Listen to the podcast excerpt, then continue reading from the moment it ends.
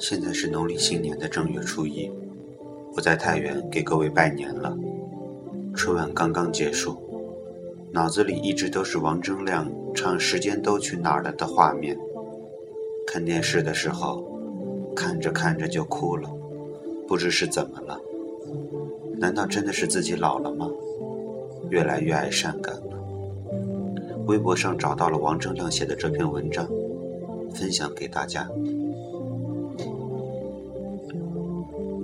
我们从小到大都在为了实现人生道路上的愿望去努力成长、奋斗、坚持。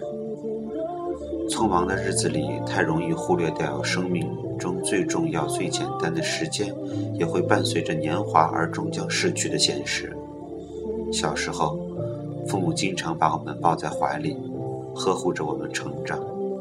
后来，我们跑得越来越快，却没注意到他们越来越慢。觉得自己越来越强大，却没有注意到他们慢慢变老。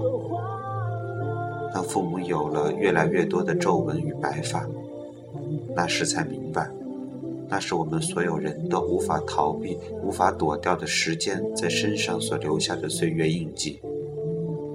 现在父母已经抱不动我们了，反而需要我们把父母抱在怀里了。当我在新浪微博上看到三十年妇女合影这组照片的时候，我决定把它带上春晚。希望打动你们的不仅是歌声，还有微博上这个感人温情的故事。此时此刻，年三十儿，如果这首歌触动了你，希望你能端起一杯酒，一杯茶。哪怕是一杯水敬给父母吧。一定记得对他们说我爱你。